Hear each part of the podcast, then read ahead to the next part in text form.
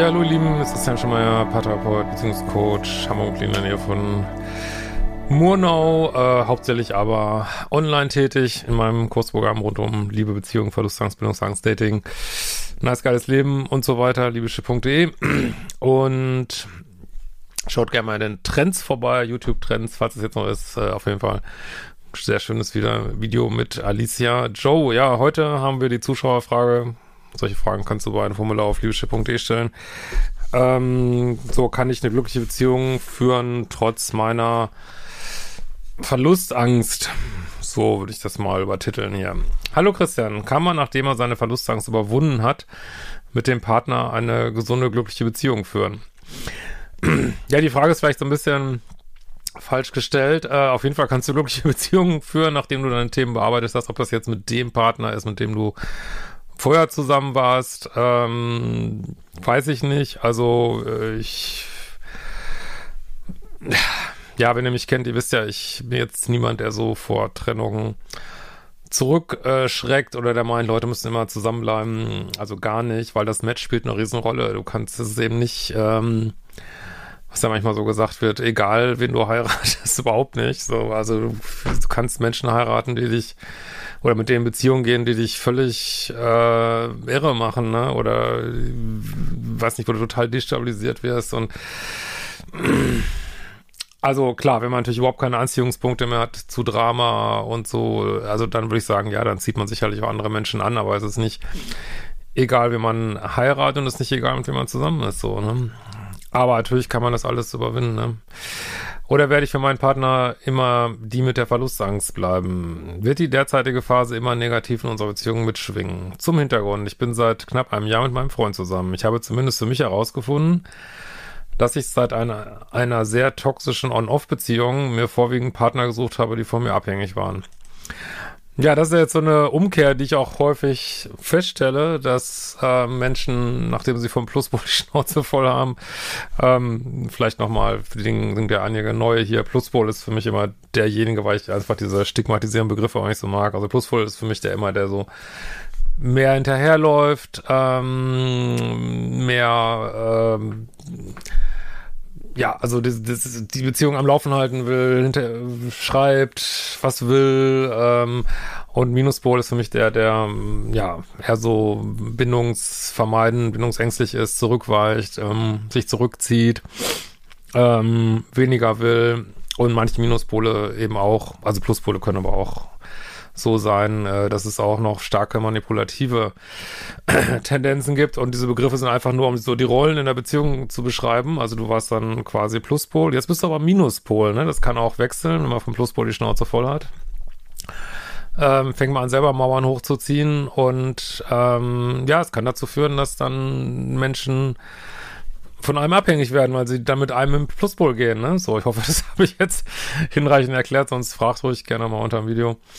Ähm, und ja, das ist natürlich keine Lösung. Deswegen rede ich auch immer äh, gerne, auch hier in diesem meinem neuen Buch, Neue Dimension der Liebe, rede ich immer gern vom Täter-Opfer-Zyklus, weil ja, könnte auch vom Pluspol-Minuspol-Zyklus reden, also dass du es darum geht, beides zu überwinden, sowohl diese Tendenz, Leute hinterherzulaufen, als auch die Tendenz, Leute auf Abstand zu halten, was ähm, ja, viel mehr zusammengeht, als die meisten Menschen das zu denken. Also meine Community weiß das ja schon. Äh, ich habe da auf der Lesung neulich mal gefragt, wer ist denn Pluspol, wer ist Minuspol und wer denkt, dass er beides ist. Und die meisten haben gesagt, ja, wir sind, glaube ich, beides. Und das freut mich, weil das ist der Weg, also sich jemand nicht nur als Opfer zu sehen, sondern auch als jemand zu sehen, ja, der eben auch, ich will es jetzt nicht Täter nennen, aber ähm, vielleicht gibt es auch noch mal bessere Begriffe, aber ja, jemand, der in Minuspol geht und dann werden andere von dir abhängig, ne?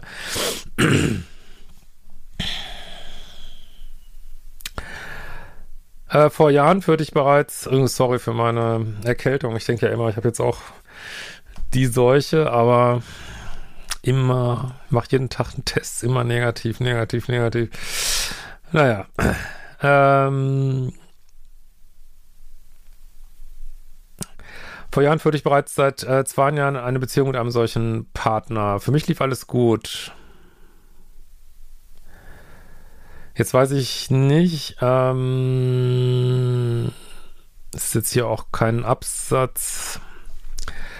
Ich vermute mal, es bezieht sich jetzt auf die aktuelle Beziehung. Für mich lief alles gut, wir hatten kaum Streit, viele schöne Urlaube und beide hatten Freiheiten. Wir wohnten zusammen, bastelten am Kind, hm, schön, äh, besichtigten Häuser und dann trennte er sich knall auf Fall. Ja, netter Mensch. ähm, ich erfuhr dann, dass er mich seit Monaten betrogen hat. Ey, was für illoyaler Typ, ey. Ach, es ist einfach, ja, dieses ganze asoziale, also das, ich weiß nicht, ey, ich lese da auch so viel von immer. Ich denke, denke also sowieso schon immer, die Welt ist ein sehr spezieller Ort, aber wenn ich immer diese ganzen Mails lese hier, ey, oh, Mann, schreibt mir auch gerne mal Erfolgsmails, nette Mails.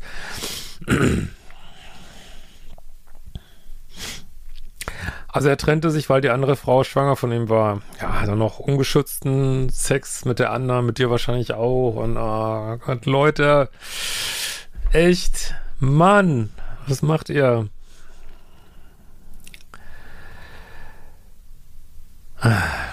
Das ist halt so, was ich auch, ich habe ja in meinem Buch hier 3D, 5D Beziehung, das ist so 3D des Grauens hier, ne? Aber trotzdem sollte man immer auch gucken, habe ich was übersehen, habe ich Red Flags übersehen, schreibst du jetzt hier nicht. Ähm, aber es macht immer Sinn, auch, das, auch, auch um dieses Ohnmachtsgefühl aufzulösen, macht es immer Sinn zu gucken, was habe ich vielleicht übersehen, ne? Was waren vielleicht frühe Anzeichen? Ähm, date ich illoyale Männer, habe ich schon in der Kindheit äh, Fremdgehen viel gesehen bei meinen Eltern und so weiter. Sollte man einfach sich auf die Suche machen, ne? Aber schon eine krasse Geschichte. Tut mir echt leid für dich, wirklich. Seitdem bin ich vor Männern mehr weggerannt, als dass sich etwas entwickelte. Ja, verständlich. Vor einem Jahr traf ich meinen Freund. Er hatte zuvor eine Beziehung, in der er sehr unter Verlustangst litt. Ah, okay, das war jetzt, jetzt kommt die aktuelle scheinbar. Okay, naja. In unserer Beziehung ist er liebevoll, insofern es gut läuft. Wenn es jedoch zu einem Streit oder einer Diskussion kommt, versucht er die Probleme oft auf die Seite zu schieben und wird teilweise gleichgültig. Er gibt mir in den Tagen darauf weniger Zuneigung. Das ist leider auch so ein 3D-Move, ne? Äh, du meckerst rum, äh, ja, ich bestrafe dich jetzt äh, mit Silent Treatment, ne? Ich bestrafe dich jetzt, dass ich nicht mit dir rede. Das ist Kindergarten, 3D, äh, Ego. Und äh, das ist ja auch, was ich so gerne mal wieder sage, man ändert sein Beuteschema nicht so mal eben. Jetzt ist der vielleicht nicht fremdgegangen oder so, aber ja, ist auch im Ego, spielt Spielchen mit dir und äh, es ist ätzend. Ne? Und ja, und hier so ein gleichgültiger äh, Bindungsvermeider, sag ich mal, oder Blockierer, macht keinen Spaß, mit dem in einer Beziehung zu sein. Ne? Wie man sieht. Klar gibt's immer gute Seiten, aber ich sage ja immer, in Nordkorea gibt's auch manchmal schönes Wetter und es gibt immer gute Seiten, ne? Aber letztlich musst du es wissen, ne?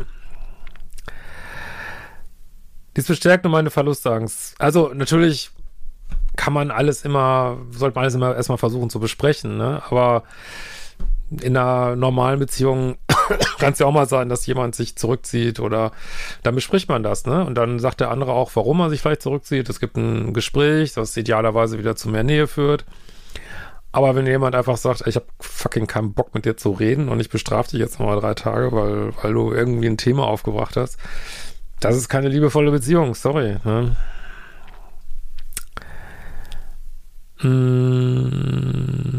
Und dass es deinen Verlustangst bestärkt, klar, ist logisch. Deswegen sage ich immer wieder, das Match ist so wichtig, weil also die Forschung sagt, dass äh, Verlustängstler, zumindest wenn das jetzt nicht zu krass ist, äh, kommen sehr gut mit bindungssicheren Menschen klar, ne? Und das beruhigt ihre, deren Verlustangst auch. Also das ist auch eine Antwort auf deine Frage. Das ist ein sehr funktionales Match, so, im Gegensatz zu Bindungsängstler und bindungssicher. Das geht so 50-50 aus. Ähm, also kann auch gut gehen, aber ja bestärkt deine Verlustangst und ist dann auch irgendwo das falsche Match, ne? Klar, jetzt kannst du natürlich auch, ähm, das ist ja so ein Kurs, den auch viele bei mir gemacht haben, Modul 9, passive Bindungsangst, hast du vielleicht, weiß ich jetzt nicht, vielleicht auch ein Thema, dass du Menschen auf Distanz hältst. denkst du, wieso soll ich den Menschen auf Distanz halten? Aber wisst ihr, wenn ihr Verlustängstler seid, ihr seid in einer Beziehung mit einem Bindungsängstler, da ist so eine Distanz. So. und jetzt geht er aus der Beziehung raus, es ist irgendwas passiert, ich weiß nicht was, jetzt bist du Minus äh, und hältst den und jetzt datest du irgendwie einen Verlustängstler und es ist wieder die gleiche Distanz. Also Distanz bleibt immer die gleiche und wenn man das feststellt, dass in allen Beziehungen Distanz immer die gleiche ist, so egal in welcher Rolle ich bin, dann sollte man sich auf jeden Fall Bindungsangstthemen angucken. Ne? Mittlerweile sind wir in einem Punkt unserer Beziehung, in der wir teilweise nicht mehr wissen, wie wir miteinander umgehen sollen. Ja, also natürlich, wie gesagt, sollte man da sicherlich noch das Gespräch suchen, aber ich würde ihn schon glasklar machen, dass äh, hier so tagelang nicht mit mir reden oder Gleichgültigkeit, dass das äh, keine Option ist. Ich will jetzt nicht sagen, dass das sofort ein Dealbreaker ist, aber es verletzt sicherlich deine Standards. Und vielleicht das auch nochmal kurz, was so für neue sind. Äh, Standards sind Beziehungsziele, die du hast. Zum Beispiel, es gibt eine gute Kommunikation. Ähm, wir haben so und so oft Indoor Olympics. Ähm, wir beleidigen uns nicht. Wir gehen so und so oft aus. Das sind alles Beziehungsziele. und Dealbreaker sind Standards, die nicht verhandelbar sind. Ne? Zum Beispiel muss ja jeder für sich definieren, ne? Fremdgehen, ähm, ja, irgendwie übergriffig werden, aber auch können auch kleinere Sachen sein, das definierst du für dich, ne, was ein, ein Dealbreaker ist. Also mehr dazu gibt's in meinem Signature-Kurs, also meinem Hauptkurs äh, Umprogrammierung des Liebeschips, Modul 1 auf Liebeschip. Ja, also das musst du für dich, du hast ja jetzt Standards, die verletzt werden und dann sucht man das Gespräch natürlich erstmal und da solltest du aber auch nicht zu äh, wie soll ich mal sagen, zu nett, oder nett sollte man natürlich immer sein, aber nicht zu co-abhängig oder abhängig rangehen, sondern einfach sagen, ey, es geht für mich nicht, es geht für mich nicht. Also red mit deinem Freund wirklich Klartext. Männer brauchen häufig so 0-1, ne, dass du ganz klar sagst, äh, sorry, das geht nicht für mich, ne? So kannst du mich nicht behandeln hier. Und äh, wenn das nicht aufhört, dann wird das hier scheitern, so, ne? Und wenn er natürlich dann weiter ähm,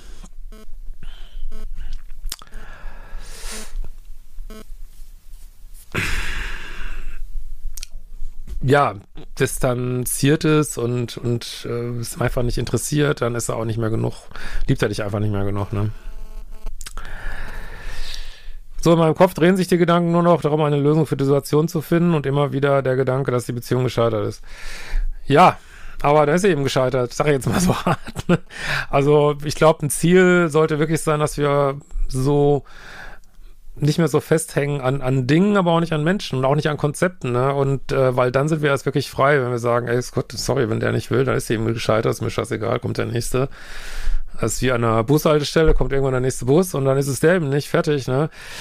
Ähm, klar, du versuchst es, aber ähm, ja, das ist wirklich wichtig, an so einen Punkt zu kommen. Das kann natürlich wirklich lange dauern, es kann Jahre dauern, bis man den erreicht hat äh, Trennungskompetenz zu üben und zu sagen, ey, ich klebe nicht an jemand, der mich einfach scheiße behandelt, ist mir scheißegal, ne? Dann übe ich lieber trennen und fertig.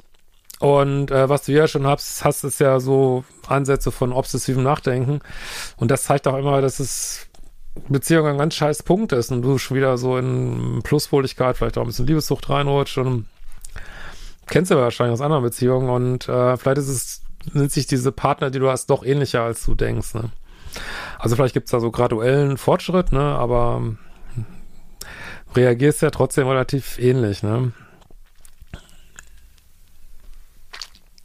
So reden wir immer öfters darüber und dass es im Moment nicht gut läuft. Er sagt immer, diese Erkenntnis bringt uns nicht weiter. Wir sollten darüber sprechen, wenn wir konkrete Verbesserungsvorschläge haben. Aber das ist wieder Tür zuschlagen, ne? Also klar, Männer und Frauen sind anders.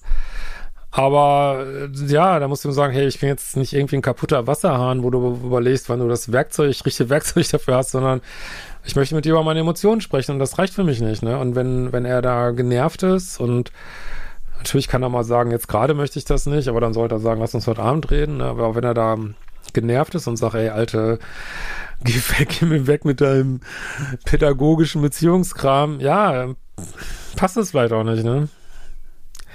Ich denke, damit hat er recht. Nee, finde ich überhaupt nicht, weil vermute mal, dass du, wie die meisten Frauen, äh, einfach auch gerne über ihre emotionale Lage reden würden, ne? Wie du dich gerade fühlst, auch um dass du da gehört werden möchtest. Frauen wollen verstanden und gehört werden und ja, auch wenn es gerade keinen Verbesserungsvorschlag gibt, ne? Nee, das sehe ich nicht so.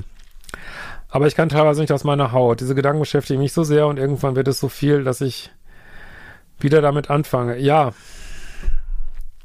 Ich meine, wenn man jetzt mal eine andere Begrifflichkeit nimmt aus der Paartherapie, habt ihr jetzt so eine Attacke, Rückzugskonflikt. Gott natürlich auch Paartherapie machen, nur weiß ich nicht, wenn man mit jemandem ein paar Monate oder ein Jahr zusammen ist, ich weiß nicht, ob das unbedingt so die beste Idee ist. Da sollst du einfach wie geschnitten Brot laufen, erstmal. Aber ja, du klar fängst du wieder an, weil deine Bedürfnisse nicht befriedigt werden, ne? Und du angetriggert wirst. Natürlich kannst du auch in dir gucken, ne? Warum brauche ich so diese, diese Bestätigung? Aber ein Stück weit ist es ja auch menschlich und normal, ne? Und ja. Bekommt man das wieder hin und wie? Ja, also bekommt man nur hin, wenn beide mitspielen. Und es wird gerade nicht so, als wenn dein Partner mitspielt, aber äh, ich will dich da jetzt nicht zusätzlich anträgen. Natürlich kannst du das weiter probieren, aber was, was willst du denn machen? Also du kannst dich jetzt zurückziehen, das willst du aber nicht. Das tut dir nicht gut. Ne? Da musst du noch mehr aushalten. Ne? Oder du gibst deinen Bedürfnissen nach und suchst Kontakt, so, ne? Und dann weist er dich aber ab. So, ne? Also, ich habe ja auch so einen Kurs für Paare. Den kann ich ja unter dem Video vielleicht nochmal verlinken. Äh, wissen, glaube ich, viele gar nicht. Ähm, den könnt ihr ja mal ausprobieren. Ähm, und wie gesagt, natürlich wäre das jetzt auch grundsätzlich ein Thema für Paartherapie, nur ich zögere immer so ein bisschen sowas zu empfehlen, wenn die Beziehung eigentlich noch so frisch ist, weil oft heißt es, es ist dann auch einmal ein Zeichen, dass es nicht so richtig kompatibel ist, aber geht natürlich auch. Ja, in diesem Sinne, wir sehen uns bald wieder.